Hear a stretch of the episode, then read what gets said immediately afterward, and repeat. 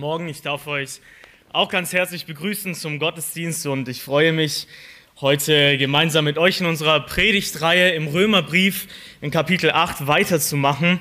Und ich möchte, bevor ich mit der Predigt starte, sehr gerne noch einmal beten. Und wer möchte, der darf aufstehen, die anderen dürfen auch gerne sitzen bleiben.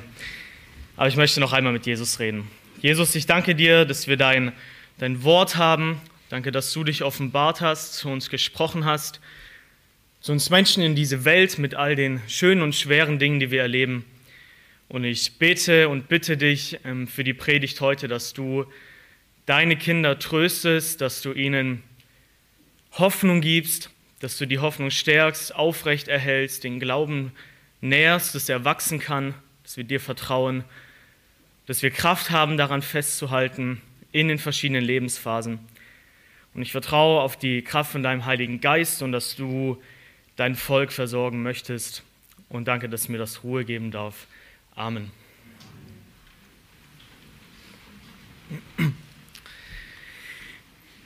Ein Kennzeichen oder ein Merkmal der Welt, in der wir leben, ist die Tatsache, dass wir beständig auf Sachen warten. Unser Leben lang warten wir auf Ereignisse, auf Tatsachen, auf Veränderungen, auf Dinge, Objekte.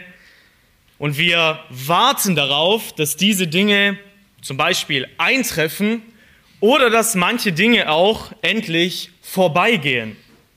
Warten bestimmt einen großen Aspekt unseres Lebens. Wenn wir Kinder sind, dann warten wir vielleicht darauf, dass wir endlich Fahrrad fahren können. Wir warten darauf, dass endlich bald Weihnachten ist und wir unsere Geschenke bekommen. Wir warten darauf, bis wir in den Europapark fahren. Wir warten. Wir warten und freuen uns auf Dinge. Auch wenn wir erwachsen sind, vielleicht freuen wir uns auch auf den Europapark, aber wir, wir warten zum Beispiel, bis wir endlich den richtigen Partner finden. Und wir warten darauf. Wir warten, bis wir endlich in den Urlaub kommen, bis das Gehalt endlich wieder da ist, bis wir uns ein neues Auto kaufen können. Wir warten, dass wir anfangen können, unser Haus zu bauen. Andere warten sehnsüchtig, bis der Bau endlich wieder fertig ist. Wir warten die ganze Zeit. Wir warten. Wir warten, dass Kopfschmerzen vorbeigehen, dass wir wieder gesund sind und dass wir körperlich und vielleicht oft auch seelisch wieder heil werden. Wir warten. Und diese Tatsache, auf Dinge zu warten, ist nicht immer einfach. Nicht nur für die Menschen, die mit mehr oder weniger Geduld im Leben gesegnet sind. Es ist nicht immer leicht zu warten. Vor allem dann, wenn zum Beispiel die Tatsache, auf die wir uns freuen, so, so schön ist. Und es weckt in uns so eine Vorfreude und sagen, wann, wann kann ich das endlich auspacken? Wann kann ich das endlich benutzen? Wann kann ich das endlich erleben? Warten ist aber auch dann äh, schwer und nicht immer so leicht, wenn es mit der Sehnsucht nach Linderung, mit der Hoffnung auf Besserung einhergeht. Auch im christlichen Glauben, auch im geistlichen Bereich, warten wir auf Dinge. Wir warten auf Gottes Eingreifen. Wir warten, dass Gott Verheißungen erfüllt. Wir warten, dass Gott endlich ein Gebet erhört. Und wir warten, dass Jesus endlich wiederkommt. Wir warten. Das ist ein Kennzeichen in diesem Leben und kein Mensch kommt davon hinweg. Der Text, den wir heute im Römerbrief gemeinsam anschauen werden, wird uns an mehrere geistliche Aspekte erinnern, auf die wir warten und wird uns anhand von dieser Erwartung etwas über das ein Grundthema des christlichen Glaubens lehren, nämlich über die Tatsache, dass wir als Christen hoffen dass wir als Christen eine Hoffnung haben, auf die wir warten. Der Text wird uns erklären, auf was warten wir? Was bedeutet es, in Hoffnung zu leben? Und wie geht es uns denn, während wir als Christen warten? Wie beschreibt Gott den Zustand der Kinder Gottes, während sie in Hoffnung auf etwas warten? Können wir sicher sein, dass das, was wir erwarten, auch eintreffen wird? Das sind ein Blumenstrauß an Themen, die unser Text heute beantworten wird. Und ihr dürft jetzt Römer Kapitel 8 aufschlagen, wenn ihr es nicht schon getan habt. Und ich möchte die Verse 23 bis 25 vorlesen, weil das unser Predigtext sein wird. Römer 8, Vers 23 bis 25. Nicht allein aber sie, sondern auch wir selbst, die wir die Erstlingsgabe des Geistes haben, auch wir selbst seufzen in uns selbst, erwartend die Sohnschaft, die Erlösung unseres Leibes.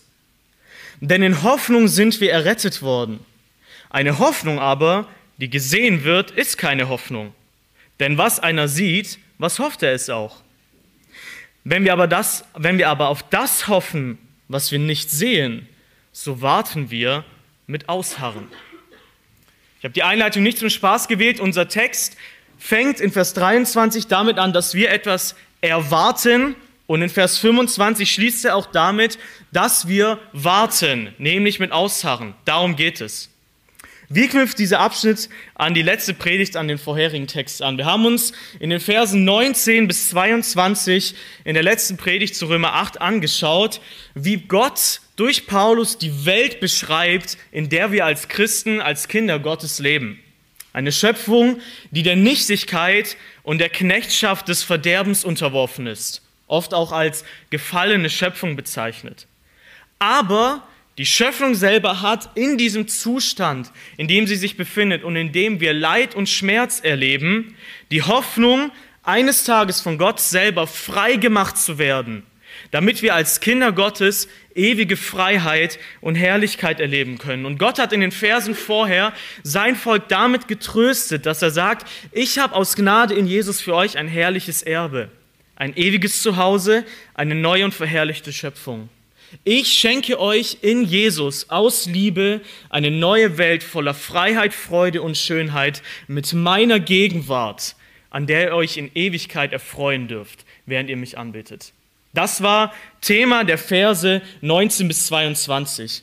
Paulus beschreibt die Schöpfung. In jedem Vers davor kommt davor diese Aussage, Harren der Schöpfung, denn die Schöpfung die Schöpfung. In jedem Vers kam dieses Wort der Schöpfung vor und es beschreibt, beschrieb den Rahmen, in dem wir leben. Jetzt wechselt Paulus in den Versen 23 und 25 etwas die Perspektive. Er knüpft an das, was er vorher gesagt hat, an. Das macht er in Vers 23, indem er sagt, nicht allein aber sie, also die Schöpfung, sondern auch wir. Also die Schöpfung hat etwas, Sie seufzt, sie wartet und sie hat eine Hoffnung. Aber nicht nur die Schöpfung hat es, sondern auch wir selber. Und diese drei Begriffe, seufzen, warten oder erwarten und Hoffnung, verbindet die Schöpfung mit den Kindern Gottes. Paulo, wie persönlich der Abschnitt jetzt wird, in Vers 23 bis 25, wird auch deutlich, wie oft Paulus das Personalpronomen, ich habe es selber nochmal googeln müssen, äh, wir oder uns verwendet. Also er hat davor den Rahmen beschrieben. Jetzt schaut mit mir nochmal in den Text. Dort heißt es die ganze Zeit, nicht aber allein sie, sondern auch wir selbst, die wir die Gabe des Geistes haben, auch wir selbst säufen in uns selbst und erwarten die Sohnschaft, die Erlösung unseres Leibes. Dann kommt in Vers 24, in Hoffnung sind wir errettet worden. Und Vers 25, wenn wir aber das hoffen, was wir nicht sehen, so warten wir mit Ausdauer. Also er übertreibt das Gefühl schon fast, wo man sagt, ja, ich habe schon verstanden, es geht jetzt um mich und, und um die Kinder Gottes. Aber Paulus will das unterstreichen und sagt, Gott nimmt wahr und Gott nimmt ernst, wie es den Kindern Gottes jetzt in dieser Welt geht. Gott sieht es. Gott weiß, wie wir uns fühlen, womit wir zu kämpfen haben, aber Gott weiß auch, welche Hoffnung er uns als Kindern Gottes in Jesus Christus geschenkt hat und schenken möchte. Wer sind diese Menschen, die hier im Text als wir bezeichnet werden oder auch als uns? Wenn Paulus sagt, nicht aber allein, aber sie, sondern auch wir selbst, dann knüpft er an die vorherigen Verse an, in denen zum, einen äh, die Personengruppe am Ende von Vers 21 als die Kinder Gottes bezeichnet wurden. Oder in Vers 19 fiel der Begriff der Söhne Gottes. Warum ist es entscheidend? Dieses Wir, das eine Erwartung und eine Hoffnung beschreibt, gilt nicht jedem einzelnen Menschen. Nicht jeder Mensch auf dieser Welt, nicht jeder Mensch in diesem Raum darf von sich selber behaupten, eine lebendige, ewige Hoffnung von Gott zugesichert bekommen zu haben. Nicht jeder Mensch. Die Bibel macht eine klare Grenze. Die Bibel beschreibt Menschen, die ohne Jesus Christ, die ohne Jesus sind, als Menschen, die keine Hoffnung haben, sagt sie in Epheser 2, Vers 12. Die Bibel sagt zu diesen Menschen, die ohne Christus sind, in 1. Thessalonicher 4, Vers 13, angesichts vom Leid und vom Schmerz des Todes, dass wir nicht traurig sein sollen wie die übrigen, die keine Hoffnung haben. Sie macht einen Unterschied. Sie sagt, nicht Kind Gottes zu sein, bedeutet, keine ewige Hoffnung zu haben, die über den Tod hinausgeht. Und das bedeutet, Trauer empfinden zu müssen darüber. Im Unterschied aber dazu, Kind Gottes zu sein, bedeutet, eine lebendige Hoffnung zu haben und nicht in der gleichen Weise traurig zu sein wie die anderen Menschen, die in derselben Schöpfung leben. Dieses Wir bezieht sich allein auf die Kinder Gottes. Es meint die Menschen nach Johannes 1, die von Gott die Wiedergeburt geschenkt bekommen haben, diejenigen, die Jesus Christus aufnahmen. Und denen gibt Gott das Recht, Kinder Gottes zu sein. Sie bekommen darin in Christus den Zugang zu einem ewigen, herrlichen Erbe. In Römer 8, Vers 9, im selben Kapitel, beschreibt Paulus diese Personengruppe folgendermaßen und er gibt folgende Aussage dazu. Er sagt, Ihr aber seid nicht im Fleisch, sondern im Geist, wenn nämlich Gottes Geist in euch wohnt. Wenn aber jemand Christi Geist nicht hat, so ist er nicht sein. Allein derjenige, der Gottes Geist als Siegel empfangen hat, der Gottes Geist aus Gnade im Glauben empfangen hat, darf sich sicher sein, dass er zu Christus gehört und deswegen mit Christus leidet, aber auch genauso mit Christus verherrlicht wird. Und in den folgenden Versen, Vers 13 bis 16, schreibt er dazu, wenn ihr nach dem Fleisch lebt, so werdet ihr sterben. Wenn ihr aber durch den Geist die Handlungen des Leibes tötet, werdet ihr leben. Denn so viele durch den Geist Gottes geleitet werden, diese sind Söhne Gottes. Er sagt, auf wen bezieht sich dieses Wir? Es bezieht sich auf die Menschen, die durch den Geist Gottes geleitet werden. Was ist ein Kennzeichen davon? In der Kraft Gottes überwinden sie die Sünde, das Fleisch in ihrem Leben. Das ist ein Kennzeichen von jemandem, der den Geist Gottes hat. Er sieht seine Sünde, er erkennt sie, aber er hat in Gott die Kraft empfangen, sie zu überwinden. Und der Geist Gottes leitet ihn dazu an. Nicht einfach nur sein schlechtes Gewissen, nicht einfach nur das Gesetz, sondern Gottes Zuwendung in Christus, die der Geist bestätigt. Nur diesejenigen sind Söhne Gottes. Vers 15 weiter. Denn ihr habt nicht einen Geist der Knechtschaft empfangen, wiederum zur Furcht, sondern einen Geist der Sohnschaft habt ihr empfangen, indem wir rufen, aber Vater. Der Geist selbst bezeugt mit unserem Geist, dass wir Kinder Gottes sind. Also wenn er von diesem Wir schreibt, dann schreibt er von den Menschen, die den Geist empfangen haben und darin die innere Gewissheit und Zuwendung zu Gott haben, ihn Vater nennen zu dürfen ihn persönlich ansprechen zu dürfen, selber zu wissen, die Gewissheit und Sicherheit zu haben, ich bin ein geliebtes Kind des Schöpfers, der es gut mit mir meint. Das ist Aufgabe des Heiligen Geistes, das immer und immer wieder in den Kindern Gottes ähm, hervorzurufen und sie daran zu erinnern. Und der, der Geist selbst bezeugt mit unserem Geist, dass wir Kinder Gottes sind. Daran knüpft Paulus an, wenn er dieses Wir beschreibt. Die Kinder Gottes, die den Geist haben. Er sagt, nicht allein aber sie, sondern auch wir selbst und beschreibt es jetzt näher, die wie die Erstlingsgabe des Geistes haben. Also die Erstlingsgabe von Gott, die der Geist selber ist, die von Gott das Geschenk bekommen haben, den Heiligen Geist zu empfangen, der, sie, der ihnen die Wiedergeburt schenkt, der ihnen Glauben an Christus schenkt und ihnen zeigt, wie herrlich, wie schön und wie kostbar Jesus selber ist. Warum ist es tröstend? Paulus erinnert uns in Vers 23 daran und sagt, auch wenn wir in einer Welt leben voller Verderben, voller Vergänglichkeit, in einer Welt, in der wir Unfreiheit erleben, so darf unser Herz frei gegenüber Gott sein. Wir haben nicht einen Geist der Knechtschaft gefangen, wo wir von Gott, vor Gott geknechtet werden und denken, okay, ich erlebe Leid in meiner Welt, jetzt heißt es aber, gib Gott auch noch die Ehre, wenn du im Leid bist. Also leb für Gott, lieb ihn von ganzem Herzen, hab deine Freude allein an ihm, egal wie es dir gerade geht. Ich muss nicht unter dieser Knechtschaft des Leistungsdrucks vor Gott leben, sondern in meinen Schwierigkeiten habe ich eine Konstante, die bestehen bleibt. Gott liebt mich. Ich bin sein geliebtes Kind, das er in Christus erkauft hat. Und der Heilige Geist bestätigt es, uns. Es ist in gewisser Maßen Gottes Erinnerung, dass wir zu ihm gehören. So hat Jesus selber diese Tatsache beschrieben. In Johannes 14, Vers 15 bis 18 hat Jesus die Aufgabe und einen Aspekt des Heiligen Geistes folgendermaßen beschrieben. In Johannes 14, Vers 15 bis 18, dort sagt Jesus, wenn ihr mich liebt, so haltet meine Gebote. Und ich werde den Vater bitten, und er wird euch einen anderen Sachwalter geben, dass er bei euch sei in Ewigkeit. Den Geist der Wahrheit, den die Welt nicht empfangen kann, weil sie ihn nicht sieht noch ihn kennt. Ihr kennt ihn, denn er bleibt bei euch und wird in euch sein. Ich werde euch nicht verweist zurücklassen, ich komme zu euch.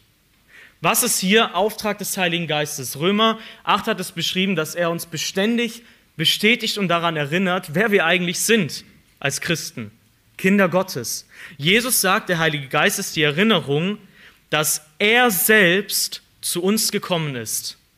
Es ist die Erinnerung, dass wir in unserem Leben niemals alleine sind. Und es ist die Erinnerung, er sagt, dass er an zwei Stellen in Vers 16, dass er bei euch sei in Ewigkeit. Wer einmal den Heiligen Geist bekommen hat, wird ihn nie wieder verlieren. In Ewigkeit, kein Ende. Wir haben ihn bekommen und es bleibt so. Das heißt, die Bestätigung und den Status, dass wir Kinder Gottes sind, verlieren wir nicht wieder. Er bleibt bei uns in Ewigkeit. Und er sagt nochmal in Vers 17, unterstreicht es, ihr kennt ihn, denn er bleibt bei euch und wird in euch sein. Der Heilige Geist, an den Paulus hier erinnert, ist Gottes Versprechen und seine Erinnerung, dass wir niemals alleine sind, egal was wir erleben. Es ist die Erinnerung an unseren Status als Kinder Gottes und der Hoffnung, die wir dadurch haben. Es wurde an verschiedenen Stellen hier schon mal der Heidelberger Katechismus zitiert und am Ende der ersten Frage steht dort folgende Aussage zum Heiligen Geist. Die Frage lautete, was ist dein einziger Trost im Leben und im Sterben? Und die, der Schluss dieser Antwort ist, darum macht er, Gott, mich auch durch seinen Heiligen Geist des ewigen Lebens gewiss und von Herzen willig und bereit, ihm forthin zu leben. Was ist Trost im Leben und im Sterben? Wie gibt Gott Trost? Gott erinnert durch seinen Heiligen Geist daran, dass wir das ewige Leben als Kinder Gottes bekommen haben und dass Herrlichkeit auf uns wartet.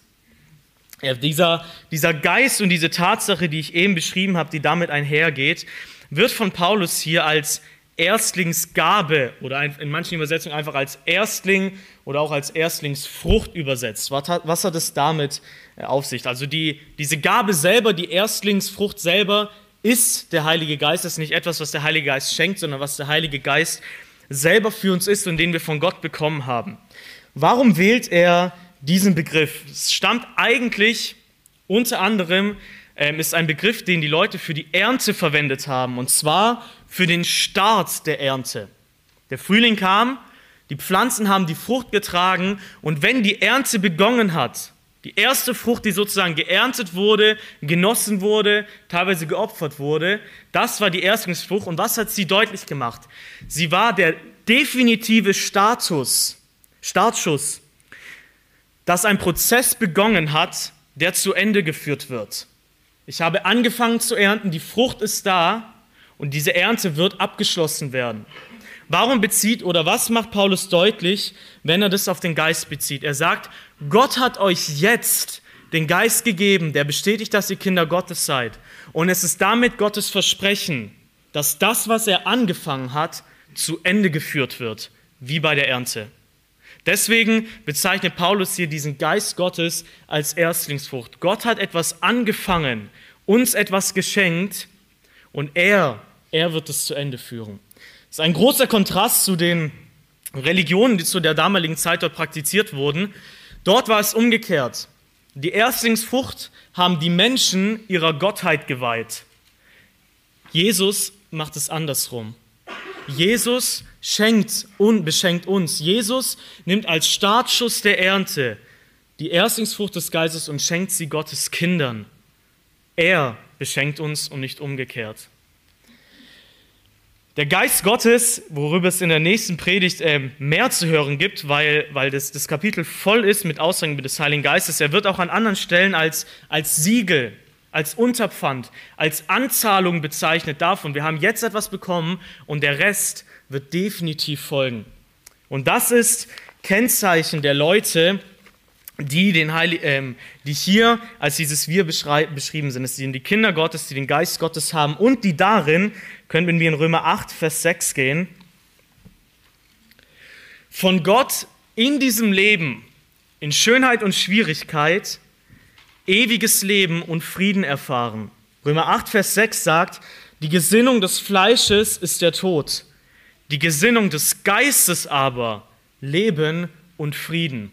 Das heißt, das, was wir Menschen selber produzieren können aus unserer eigenen Kraft, es ist nur Dinge, die keinen ewigen Bestand haben.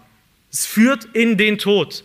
Die Gesinnung des Fleisches ist der Tod. Was wir hervorbringen können, ist nicht von ewigem Bestand.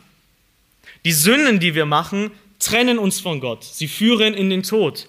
Im Kontrast dazu, der Geist Gottes schenkt uns Leben und der Geist Gottes schenkt uns Frieden während wir hier in Stürmen des Lebens sind. Aber auch wenn wir den Geist Gottes haben, wenn wir von ihm geleitet werden und durch ihn Leben und Frieden von Gott erhalten haben, geht diese Tatsache mit noch etwas einher. Wir lesen in Vers 23 weiter. Er sagt, die Leute, die den Geist Gottes haben, die Kinder Gottes, auch wir selbst seufzen in uns selbst, erwarten die Sohnschaft, die Erlösung unseres Leibes. Ja, durch den Geist Gottes haben wir Leben und Frieden. Aber, was sagt die Schrift auch? Wir seufzen zugleich. Dieses Wort seufzen meint letztendlich ein Jammern, ein Klagen über einen schweren Zustand. Und das ist eine Sache, die ich wichtig finde, darauf hinzuweisen. Es ist keine Sünde, als Christ zu jammern und zu klagen. Ist es nicht. Auch wenn wir den Geist Gottes haben, der uns Leben und Frieden schenkt, sagt diese Stelle, wir als Kinder Gottes, die wir den Geist haben, wir seufzen. Wir geben zu erkennen in unserem Leben, in unserer Mimik, in unserer Worte, in unserer Gefühlswelt, dass Dinge hier manchmal einfach schwer sind. Dass zu warten manchmal hart ist und das ist normal. Das gehört genauso zum Leben eines Kind Gottes. Warum? Unsere Erlösung ist noch nicht vollendet. Wir warten auf etwas. Wir warten auf den Tag, an dem Seufzen und Weinen vorbei sind, aber wir sind noch nicht am Ziel. Und deswegen erleben wir jetzt beides. Wir erleben, wie wir in Schwierigkeiten von Gott gestärkt werden am inneren Menschen, wie wir in Schwierigkeiten Gottes übernatürlichen Frieden empfinden, der allen Verstand übersteigt. Und wir erleben, dass wir manchmal einfach seufzen und denken, Herr, wie lange noch? Gott, das tut so weh. Gott, das ist hart. Gott, das macht mich traurig. Und beides gehört zu unserem Leben als Christen. Wir seufzen über Krankheit, über Vergänglichkeit, wir seufzen über Tod, aber wir seufzen genauso auch über unsere Sünde. Hoffentlich. Ein Kennzeichen der Kinder Gottes in ihrem Seufzen ist genauso die Trauer darüber, dass wir uns aktuell noch nicht in vollkommener Heiligkeit verhalten. Nicht alles, was wir tun, ist richtig. Nicht alles, was wir tun, ist gerecht. Und darüber seufzen wir. In 2. Korinther 5, Vers 1 bis 9 beschreibt Paulus diese Tatsache im Leben in diesem Leib nochmal etwas ausführlicher. Am Ende von Kapitel 4 hat er diese, diese wunderschöne Aussage, dass, ähm, dass wir nicht ermatten, sondern wenn auch unser äußerer Mensch zerfällt, so wird auch unser innerer Tag für Tag erneuert. Das heißt, an unserem inneren Menschen arbeitet Gott. Er gibt uns Trost, er gibt uns Kraft, während unser äußerer Mensch zerfällt. Und dann sagt er in Vers 5, in Kapitel 5 folgende Dinge. Denn wir wissen, also wir haben eine Gewissheit, eine Sicherheit, dass wenn unser irdisches Haus, die Hütte, zerstört wird, wir einen Bau von Gott haben, ein Haus nicht mit Händen gemacht, ein ewiges in den Himmeln. Er redet hier von der Gewissheit, die wir als Kinder Gottes haben, dass dieser Körper nicht das Eigentliche ist und nicht das Ewige, in dem wir unsere Zeit verbringen werden, sondern sie wird eines Tages zerstört werden, aber wir werden von Gott etwas bekommen, das er gemacht hat und das ewig ist und das wir in den Himmeln genießen werden. Dann kommt er im Kontrast dazu zu in Vers 2. Denn in diesem, also in dem wo wir, Körper, in dem wir jetzt sind, freilich seufzen wir und sehnen uns mit unserer Behausung, die aus dem Himmel ist, überkleidet zu werden. Sofern wir allerdings, wenn wir auch bekleidet sind, nicht für nackt befunden werden. Denn freilich, in, denn wir freilich, die in der Hütte sind, seufzen beschwert er unterstreicht es zweimal. Zweimal hat er in diesem Text dieses Seufzen, dieses Sehnen und er sagt in Vers 4, dass es eine Schwere ist, eine Last, die wir als Kinder Gottes erleben, noch in diesem Körper, in diesem Zustand, in dieser Phase unserer Errettung, in dieser Welt zu leben. Es ist eine Schwere, eine Last, die mit Seufzen einhergeht. Aber wir dürfen die Perspektive haben, dass wir eines Tages vom Himmel überkleidet werden, dass wir einen neuen Körper bekommen, einen neuen Körper ohne Gebrechen bekommen werden, ohne Fähigkeit zur Sünde, ohne Bosheit.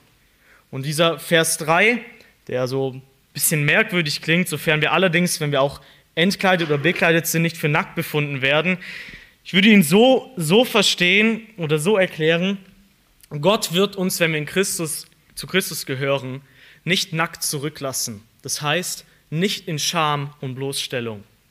Wenn wir sterben, werden wir nicht nackt vor Gott dastehen und dir einfach nur die Konsequenz unserer Schuld empfinden und in Ewigkeit erleiden müssen, sondern Gott hat die Scham zugedeckt und es wird sichtbar werden, dass er uns mit einem verherrlichten neuen Körper, die Bibel sagt auch mit einem verherrlichten weißen Gewand, überkleiden wird. Jetzt aber seufzen wir beschert und sehnen uns danach, dass das Sterbliche, so sagt es am Ende, Ende von Vers 4, das Sterbliche verschlungen wird vom Leben. Der uns aber dazu bereitet hat, Vers 5, ist Gott, der uns das Unterpfand des Geistes gegeben hat.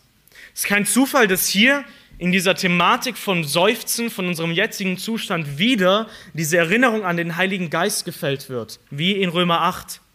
Paulus erinnert hier nämlich wieder daran und sagt, Gott hat uns die Garantie gegeben, dass die Tatsache, nach der wir uns sehnen, definitiv eintreffen wird. Der Geist Gottes ist das Unterpfand dafür.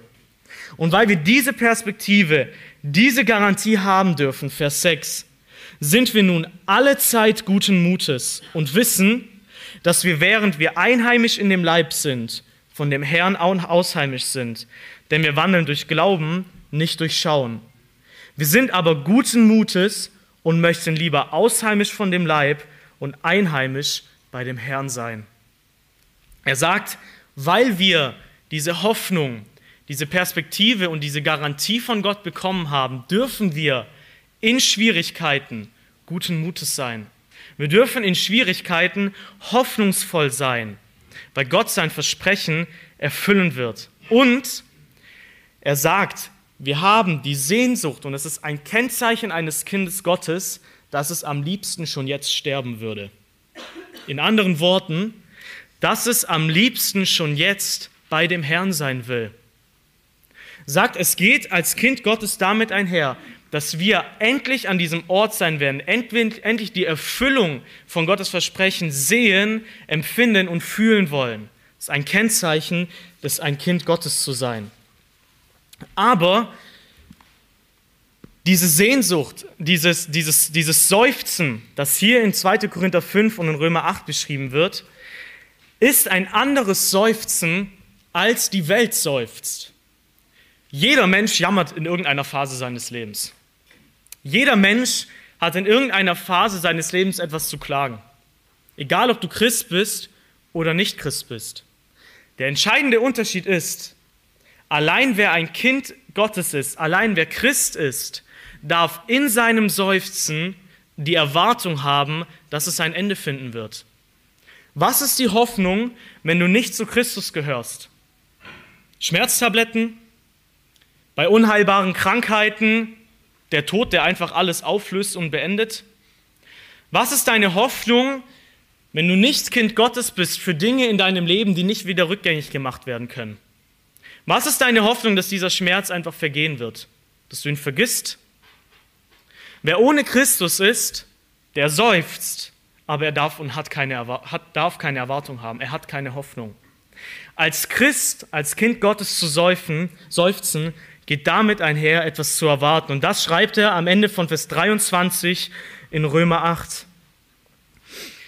Dass wir seufzen, das bezieht sich nicht auf eine Sorge, ob dieser neue Zustand, nach dem wir uns sehen, am besten schon, äh, ähm, ob der erreicht wird. Das ist nicht Inhalt unseres Seufzens. Oh, werden wir da ankommen? Oh, werde ich durchstehen? Oh, wird Gott treu sein?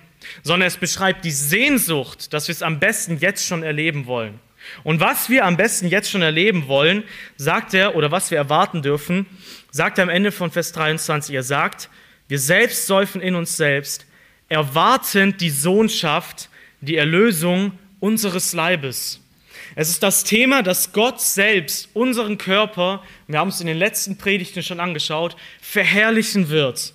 Dass die Söhne Gottes offenbart werden, das heißt, dass sichtbar zu sehen sein wird. Wenn ich einen Menschen anschauen werde, ist er Kind Gottes oder nicht? Es ist die Tatsache nach Vers 21, Freiheit der Herrlichkeit zu genießen. Freiheit von der Fähigkeit zur Sünde, Freiheit von bösen Gedanken, Freiheit von Schmerz, von Vergänglichkeit. Und es ist nach Römer 8, Vers 29 die Tatsache, wo es heißt, welche er zuvor erkannt hat, der hat er zuvor bestimmt, dem Bild seines Sohnes, also Jesus Christus, gleichförmig zu sein. Das ist die Erwartung, die ein Kind Gottes für sein Leben, für seinen Körper, für seinen Charakter haben darf. Es ist die Erlösung, die Befreiung des Leibens von allen Unheilsfolgen, die der Sündenfall mit sich gebracht hat. In physischen, im geistlichen, im seelischen, in allen Ebenen wird Gott diese Sachen nicht nur wieder gut machen, sondern verherrlichen, weil er uns dieses Erbe in Jesus Christus versprochen hat. In 1. Johannes 3, Vers 1 bis 3 wird diese Erlösung, diese Befreiung unseres Leibes, der neu gemacht wird, der verwandelt werden wird, folgendermaßen beschrieben. 1. Johannes Kapitel 3, Vers 1 bis 3. Und wieder ist diese Erwartung und diese Hoffnung mit der gleichen Tatsache verbunden wie in Römer 8. Er sagt, seht, welch eine Liebe uns der Vater gegeben hat, dass wir Kinder Gottes heißen sollen. Und wir sind es. Deswegen erkennt uns die Welt nicht, weil sie ihn nicht erkannt hat. Geliebte, jetzt sind wir Kinder Gottes. Er beschreibt es und bestätigt es zweimal und sagt, du hast schon jetzt etwas. Du lebst nicht einfach nur in der Erwartung von, wann wird es endlich soweit sein, sondern du hast schon jetzt etwas. Die Gewissheit und Garantie, Gott hat dich so sehr geliebt, dass er dich zu seinem eigenen Kind und zu seinem eigenen Erbe gemacht hat. Und daran erinnert er, und jetzt wechselt er die Perspektive von dem, was wir jetzt erleben, was unsere Errettung schon jetzt bewirkt hat, zu dem, was wir noch nicht erleben. Und er sagt in Vers 2, Geliebte, jetzt sind wir Kinder Gottes und es ist noch nicht offenbar geworden, was wir sein werden. Wir wissen aber, dass wir, wenn es offenbar wird, ihm gleich sein werden, denn wir werden ihn sehen, wie er ist. Und jeder, der diese Hoffnung zu ihm hat, reinigt sich selbst, wie auch er rein ist. Er sagt, die Hoffnung, die Erwartung, die wir haben dürfen, wenn Jesus offenbar wird, das heißt, wenn er sichtbar wiederkommen wird, dann werden wir ihm gleich sein. Wir werden in sein Bild umgestaltet werden, charakterlich und körperlich. Und diese Tatsache ist für uns nach Vers 3 eine Hoffnung, in der wir schon jetzt als Kinder Gottes leben und die nach Vers 3 sogar die Auswirkung hat, dass sie uns dass diese Hoffnung uns die Perspektive gibt, Sünde ablegen zu wollen und uns dazu motiviert, schon jetzt Jesus Christus ähnlicher zu werden, mit der Hoffnung und Perspektive, dass er selbst es eines Tages vollenden wird.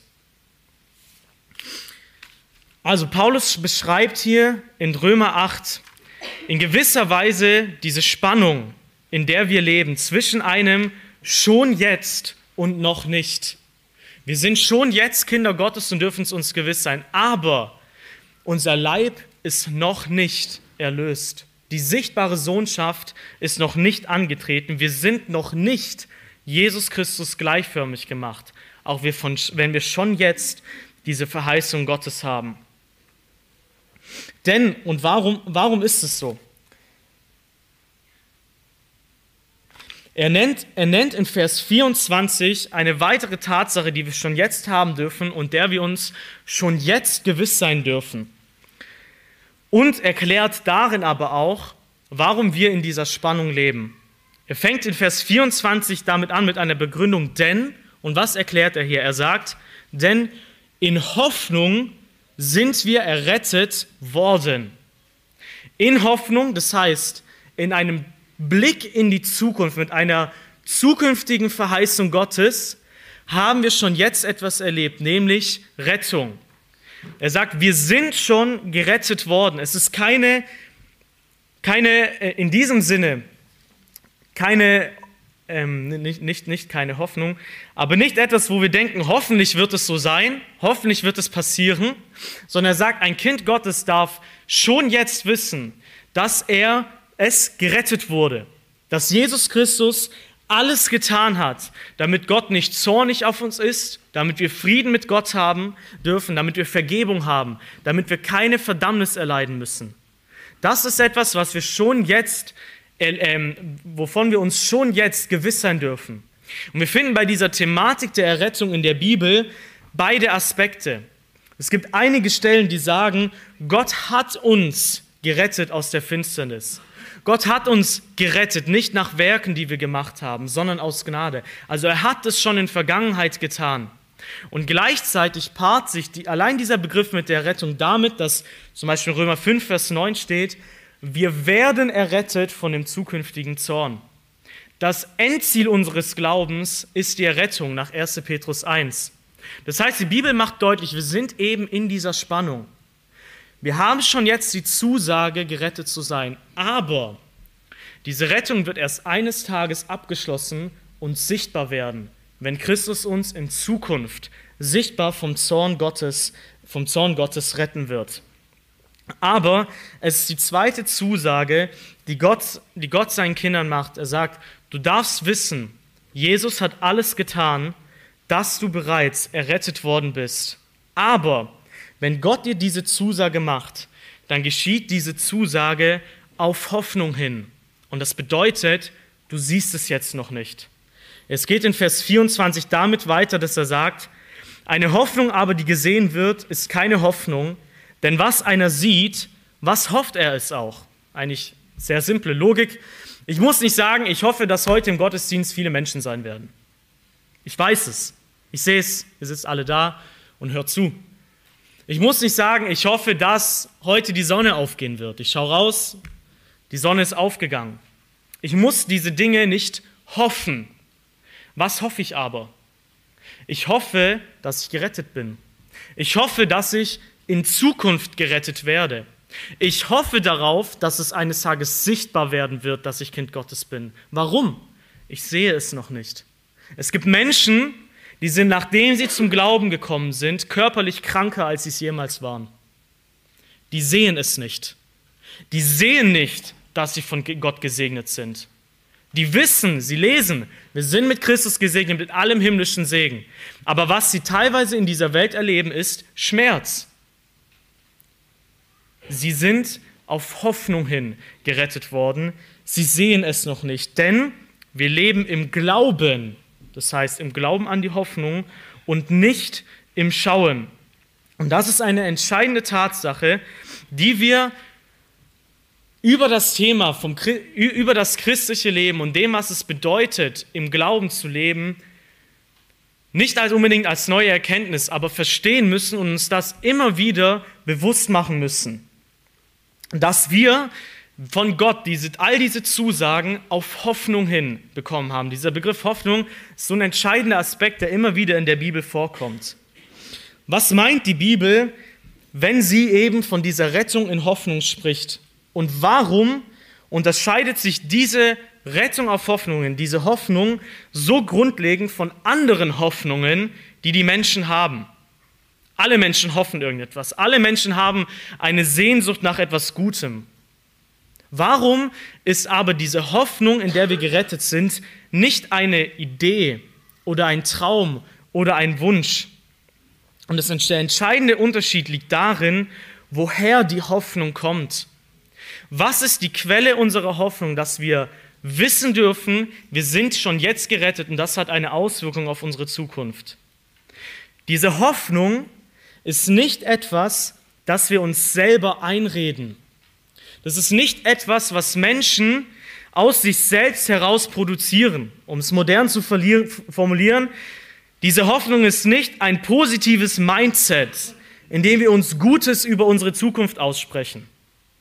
Das ist nicht diese Hoffnung. So leben alle Menschen. Sprich die guten Dinge aus, nach denen du dich sehnst. Sag's dir selber ins Gesicht. Schau in den Spiegel und sag's dir, was du erreichen willst, wie du aussehen willst, was du können willst. Sprech diese Dinge ins Leben und dann werden sie geschehen. Das ist Psychologie, das ist das, wie jeder Mensch, ob bewusst oder nicht, versucht zu leben. Er hofft irgendwie auf Dinge und hofft, dass er sie selber erreichen wird. Was ist der entscheidende Unterschied zu dieser Hoffnung?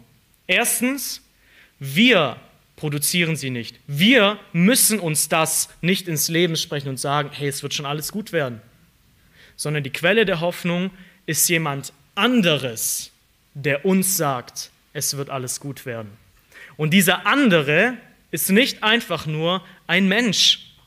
Dieser andere ist nicht einfach nur einer, der auch Sehnsucht daran hat, dass wir halt so wenig wie möglich leiden, sondern dieser andere, der die Zukunft in unser Leben spricht, ist Gott. Es ist Gott, der der Schöpfer ist, der in der Lage ist, wirklich Hoffnung zu geben, weil er in der Lage ist, Dinge ins Leben zu rufen, wo noch nichts war. Weil allein er in der Lage ist, Dinge zu verändern, wo aktuell nur Scherben zu sehen ist. Weil nur er in der Lage ist, Dinge ewig zu heilen, die auf dieser Erde nicht wieder gut werden. Gott ist die Quelle und, ich habe jetzt nicht das Wort geschrieben, derjenige, der, der diese Hoffnung umsetzen wird. Deswegen heißt es in der Schrift nach Kolosse 1,27, dass Christus unsere Hoffnung ist, die Hoffnung der Herrlichkeit. Es ist Jesus und nicht wir selbst. Und Gott hat die Hoffnung den Menschen zuteil werden lassen, indem er sich selbst offenbar hat und seine Hoffnung, das, was Menschen erwarten dürfen, in das Leid dieser Welt gesprochen hat, in der Schrift. Geht mit mir in Apostelgeschichte 26, Vers 6. Woher wissen wir von dieser Hoffnung? Was ist die Quelle dieser Hoffnung und warum können wir uns deswegen sicher sein, dass diese Dinge auch wirklich eintreffen werden? In Apostelgeschichte 26 steht Paulus vor dem König Agrippa und muss sich rechtfertigen, weil er von den Juden angeklagt wird. Und dann sagt er in Apostelgeschichte 26, Vers 6 bis 7, er sagt, und nun stehe ich vor Gericht wegen der Hoffnung auf die von Gott an unsere Väter ergangene Verheißung, zu der unser zwölfstämmiges Volk unablässig Nacht und Tag Gott dienend hinzugelangen hofft. Wegen dieser Hoffnung, o oh König, werde ich von den Juden angeklagt. Paulus sagt, warum wird er von den Juden angeklagt? Es geht um Hoffnung. Was ist die Quelle der Hoffnung? Er sagt, wegen der Hoffnung auf die von Gott an unsere Väter ergangene Verheißung. Was ist die Quelle der Hoffnung? Gott gibt Verheißungen. Gott gibt Versprechen. Gott sagt, es gibt ewiges Leben. Es gibt ein ewiges Erbe, ewige Schönheit in meiner Gegenwart. Es ist die Verheißung, die Gott, die Gott den Menschen gegeben hat. Und jetzt ist aber die Frage, wie komme ich dazu? Eine Sache wird hier beschrieben, zu der unser zwölfstämmiges Volk unablässig Nacht und Tag Gott dienen, hinzugelangen hofft. Das ist keine Gewissheit. Alle Religionen, die einen Gott anerkennen und ein übernatürliches ewiges Erbe, sagen, ich will dahin. Ich will das genießen. Ich, die, ich, will, ich will das erwarten, ich will darauf hoffen. Der Unterschied ist, nur in Jesus Christus wird dieses Hoffen zu einer Sicherheit und einer Garantie und einer Erwartung. Wenn ich nämlich nicht Nacht und Tag Gott dienen muss, um dorthin zu gelangen. Das ist der Weg der Werke. Das ist der Weg von, ich muss Gott gefallen, ich muss Leistung bringen, damit ich dieses schöne Ziel erreichen werde. Das steht im Kontrast zu dem, was wir in Christus haben. Christus ist unsere Hoffnung, nämlich er hat alles getan, dass wir schon jetzt errettet sind und dieses Ziel definitiv erreichen werden. In Kolosser Kapitel 1, Vers 5 wird die Quelle und der Weg der Hoffnung folgendermaßen beschrieben. Kolosser Kapitel 1, Vers 5, dort steht, Paulus dankt Gott wegen dem Glauben an Christus und der Liebe, die ihr zu allen Heiligen habt und sagt dann in Vers 5, wegen der Hoffnung, die für euch aufgehoben ist in den Himmeln, von der ihr zuvor gehört habt in dem Wort der Wahrheit, des Evangeliums. Also Apostelgeschichte 26 hat Gottes Verheißung als Quelle der Hoffnung bezeichnet. Was ist nach Kolosser 1, Vers 5 Quelle der, Quelle der Hoffnung? Wir haben von ihr gehört in dem Wort der Wahrheit des Evangeliums, der guten Nachricht, dass wir in Christus dieses ewige Erbe, diese Rettung bekommen und die all denjenigen, denjenigen, die es glauben, aufgehoben ist in den Himmeln. Gott bewahrt, bewahrt es für uns auf und freut sich selber darauf, uns an dieses Ziel zu, zu bringen. In Titus Kapitel 1, Vers 2 beschreibt, er die Quelle der, beschreibt Gott die Quelle der Hoffnung folgendermaßen.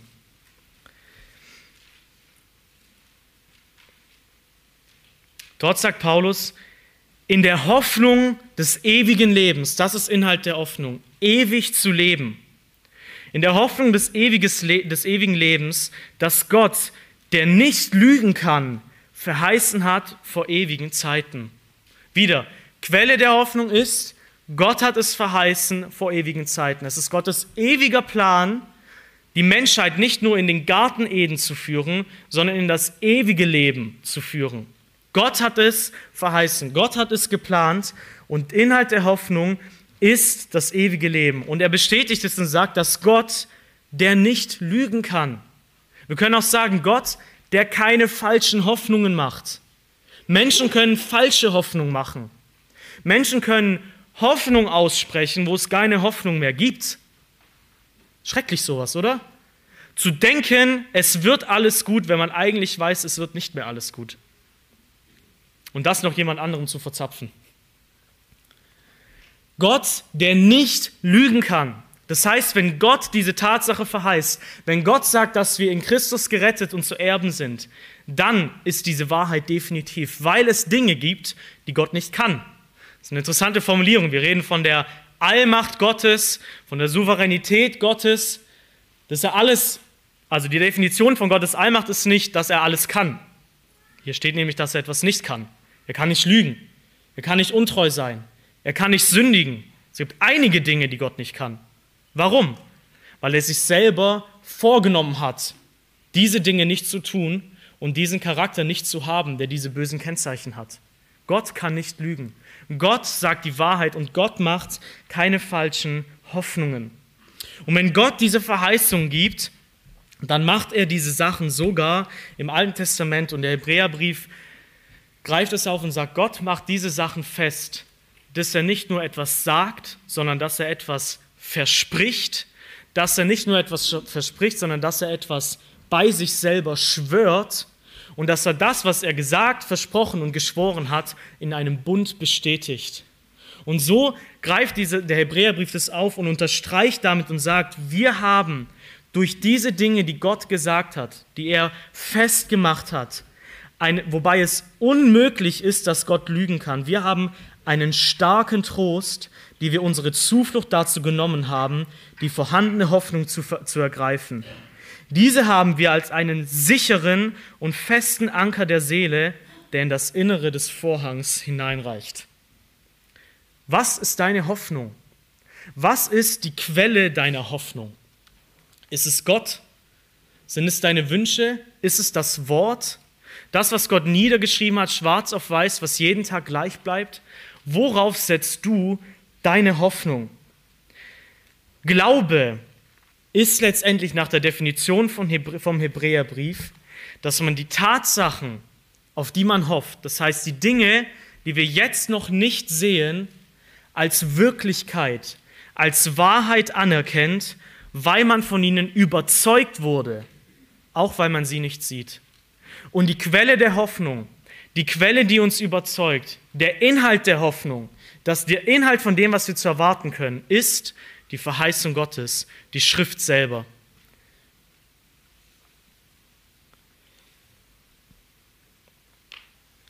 Diese Tatsache im Glauben zu leben, im Festhalten an Gottes Verheißungen, an die Sachen, die er gesagt hat, ist nicht leicht.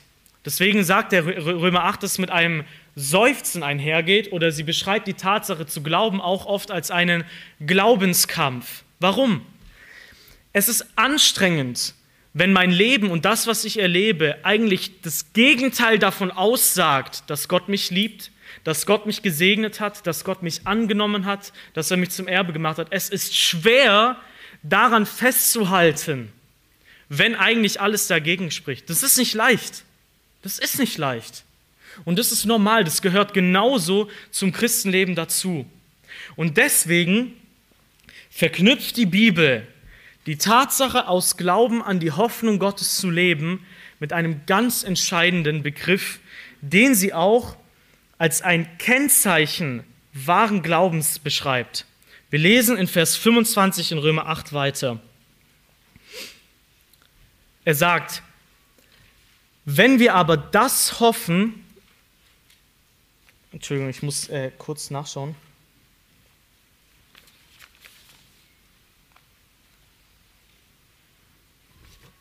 Okay, das kommt später. Wenn wir das hoffen, was wir jetzt noch nicht sehen, wenn wir daran festhalten, was Gott gesagt hat, auch wenn wir es nicht fühlen, dann brauchen wir ausharren. Er sagt in Vers 25, wenn wir aber das hoffen, was wir nicht sehen, so warten wir mit Ausharren. Und dieser Begriff, der hier vielleicht so unscheinbar wirkt, wenn man denkt, ja okay, ausharren halt, äh, geduldig dran festbleiben, ist eine ganz entscheidende Tatsache, die in der Bibel ganz, ganz oft mit dem Glaubensleben verknüpft wird und mit dem Kennzeichen wahren Glaubens. Dieses Ausharren beschreibt die Kraft, an einer Tatsache festzuhalten. Das heißt, wörtlich übersetzt eigentlich ein Darunterbleiben. Das heißt nicht von etwas abweichen und wieder sagen, nee, ich glaube, das ist doch nicht so. Es bedeutet ein geduldiges Warten und ein Standhaftsein in schwierigen Umständen mit Ausdauer etwas zu erwarten. Nicht nur eine Woche, nicht nur ein Jahr, nicht nur 20 Jahre, sondern bis das Ziel erreicht wird, bis Gott seine Verheißung erfüllt. Das meint dieses Ausharren. Und es geht darum, eben an Gottes Zusagen festzuhalten, auch wenn Schwierigkeiten kommen und auch wenn dieses Warten einige Zeit in Anspruch nimmt. Es heißt zu sagen, ich bleibe unter Gottes Verheißung und löse mich nicht davon. Und diese Tatsache ist ein fester Bestandteil des christlichen Lebens und ein entscheidendes Kennzeichen wahren rettenden Glaubens. Im Römerbrief taucht dieser Begriff des Ausharrens an sechs Stellen auf. In Kapitel 2, in Römer Kapitel 2, in Vers 6 bis 8, finden wir folgende Aussage.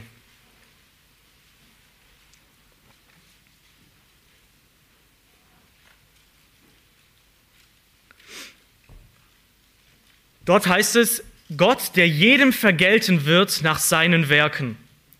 Denen, die mit Ausharren in gutem Werk Herrlichkeit und Ehre und Unvergänglichkeit suchen, ewiges Leben. Denen aber, die streitsüchtig und der Wahrheit ungehorsam sind, der Ungerechtigkeit aber gehorsam, Zorn und Grimm. Was macht Paulus hier deutlich? Er sagt, Gott wird zwei Gruppierungen von Menschen etwas vergelten. Er hat davor schon deutlich gemacht, Rettung gibt es Rettung und Rechtfertigung, gibt es allein im Glauben an Jesus Christus. Und jetzt fügt er aber ein entscheidendes Element dem hinzu. Was ist ein Kennzeichen von den Menschen, die diese Rettung in Anspruch nehmen und daran glauben? Er sagt, dass sie mit Ausharren im guten Werk Herrlichkeit, Ehre und Unvergänglichkeit suchen. Sie bekommen ewiges Leben. Im Kontrast dazu Menschen, der Wahrheit nicht gehorsam und deswegen auch nicht darin ausharren, ungehorsam sind. Paulus sagt, wer die Rechtfertigung aus Glauben in Christus annimmt, ein Kennzeichen von diesen Menschen, die das ewige Leben bekommen, ist, dass sie darin ausharren. In Römer 5, ich zitiere es nur, sagt Paulus, nicht allein das, sondern wir rühmen uns auch den Bedrängnissen, da wir wissen, dass die Bedrängnis Ausharren bewirkt. Er sagt, bei den Kindern Gottes können wir ganz gewiss sein, wenn Schwierigkeiten in ihrem Leben kommen, werden sie das im Glauben aushalten. Es ist ein Kennzeichen von ihnen.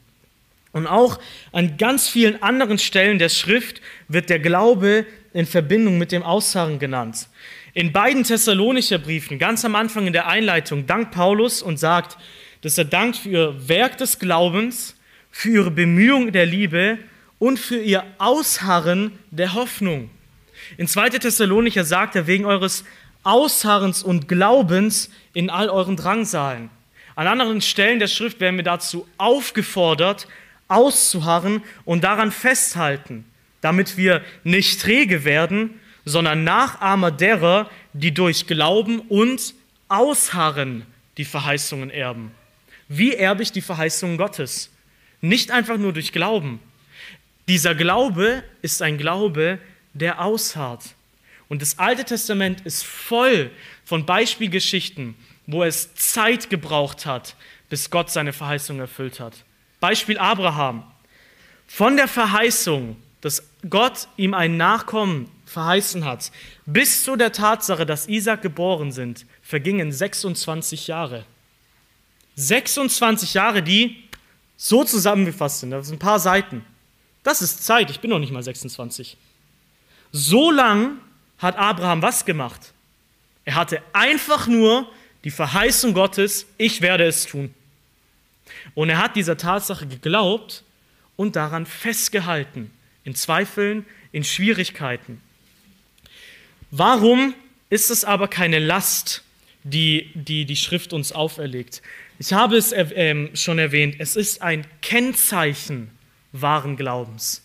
Jakobus Kapitel 1, Vers 3. Ihr dürft diese Bibelstelle aufschlagen. Jakobus Kapitel 1, Vers 3. Ab Vers 2 beginnt es damit. Haltet es für lauter Freude, meine Brüder. Äh, sorry, Kapitel ja, 1, Vers 3. Haltet es für lauter Freude, meine Brüder, wenn ihr in mancherlei Prüfungen fällt, da ihr wisst, dass die Bewährung eures Glaubens Ausharren bewirkt. Er sagt, ein Glaube, der echt ist, ein Glaube, der bewährt ist, was wird er tun? In Schwierigkeiten und Prüfungen wird er ausharren, an Gottes Verheißungen festhalten. Und diese Tatsache ist der Grund, warum wir als Christ mit Freude in schwierige Zeiten gehen dürfen. Wir müssen nicht in schwierige Zeiten gehen und sagen, hoffentlich wird es mich nicht von Gott abbringen. Hoffentlich werde ich das ans Ende durchhalten. Nein, er sagt, wir wissen, dass wenn unser Glaube echt ist, wir ausharren werden. Und ich will keinen unechten Glauben haben. Ich will nicht in einer falschen Hoffnung leben. Denken, ich glaube und ich tue es eigentlich gar nicht. Gott sagt, wenn Glaube echt ist, dann wird er, ich wiederhole mich, ausharren. Was bedeutet das im Umkehrschluss? Wenn Gott, und das haben wir, ich weiß nicht in welcher Predigt, ähm, in einer Predigt schon gehört, wenn Gott Menschen die Wiedergeburt, wenn Gott Menschen den Glauben schenkt, was für einen Glauben schenkt er dann? Einen beständigen Glauben. Dann schenkt Gott einen ausharrenden Glauben. Einen Glauben, der in der Lage ist, festzuhalten. Wenn der Glaube von Gott kommt und ein Geschenk Gottes ist und wahrer Glaube ausharrt, was gibt Gott dann? Nicht ein Glaube, wo er sagt, okay, ich gebe dir so ein bisschen einen Startschuss für die nächsten zehn Jahre, danach bist du aber auf dich selber gestellt. Wenn Gott den Glauben gibt, dann einen beständigen, anhaltenden Glaube. In Lukas Kapitel 8 beschreibt Jesus die verschiedenen Reaktionen der Menschen auf das Hören des Evangeliums. Und er beschreibt verschiedene Böden, verschiedene Art und Weisen, wie Menschen darauf reagieren. Und schaut mal, was er in Lukas Kapitel 8, Vers, ähm, Vers 15 für eine entscheidende Tatsache über den guten Boden nennt. Der einzige wahre, echte Boden. Er sagt, das in der guten Erde aber sind diese, die in einem redlichen und guten Herzen das Wort bewahren, nachdem sie es gehört haben, und Frucht bringen mit Ausharren. Er sagt, der wahre Boden ist was für ein Boden? Wahre Nachfolge, wahrer Glaube ist was für ein Glaube, der Frucht bringt mit Ausharren. Wo das nicht an den Stürmen einfach wieder vorbeigeht. Wer bewirkt diese Frucht? Wer arbeitet an unserem Herzen? Wer macht uns empfänglich? Wer gibt den Glauben? Es ist von Gott. Und das ist das Tröstende. Gott schenkt uns diesen ausharrenden Glauben und er verspricht uns, dass er genauso während wir in der Gewissheit der Rettung, im Warten auf die Vollendung und Sichtbarkeit der Hoffnung, dass er uns die Kraft gibt, festzuhalten. Und das finden wir in Kolosser Kapitel 1, Vers 11. Es ist etwas, wofür Paulus betet und er bittet dafür in Kolosse 1, Vers 11, dass wir von Gott gekräftigt werden mit aller Kraft nach der Macht seiner Herrlichkeit, zu allem Ausharren und aller Langmut mit Freuden. Woher kommt die Kraft auszuharren? Sie kommt von Gott. Gott selber, und Paulus bittet hier darum, dass Gott es tut, Gott selber ist derjenige, der Menschen dazu befähigt, in den Schwierigkeiten an dieser lebendigen Hoffnung festzuhalten. Deswegen ist Gott dieser Gott des Ausharrens. Und Heilssicherheit, das ist eigentlich das Thema darin, Heilssicherheit bedeutet, dass Gott sich darum kümmert, dass sein Glaube als Kind Gottes bis ans Ende vorhanden bleibt und du ausharrst. Das ist Heilssicherheit. Und deswegen darf ich Freude haben in Schwierigkeiten. Deswegen darf ich guten Mutes sein, auch wenn mein äußerer Körper Tag für Tag erfällt. Und Gott erneuert mein, Inneren, mein Inneres Tag für Tag im Blick auf seine Verheißung, weil ich weiß, Gott sorgt sich darum. Gott sorgt sich darum. Und Gott gibt uns die Schrift und hat uns diesen Abschnitt gegeben, um diese Hoffnung, diesen Trost als Kinder Gottes aufrechtzuerhalten. Ich möchte zusammenfassen.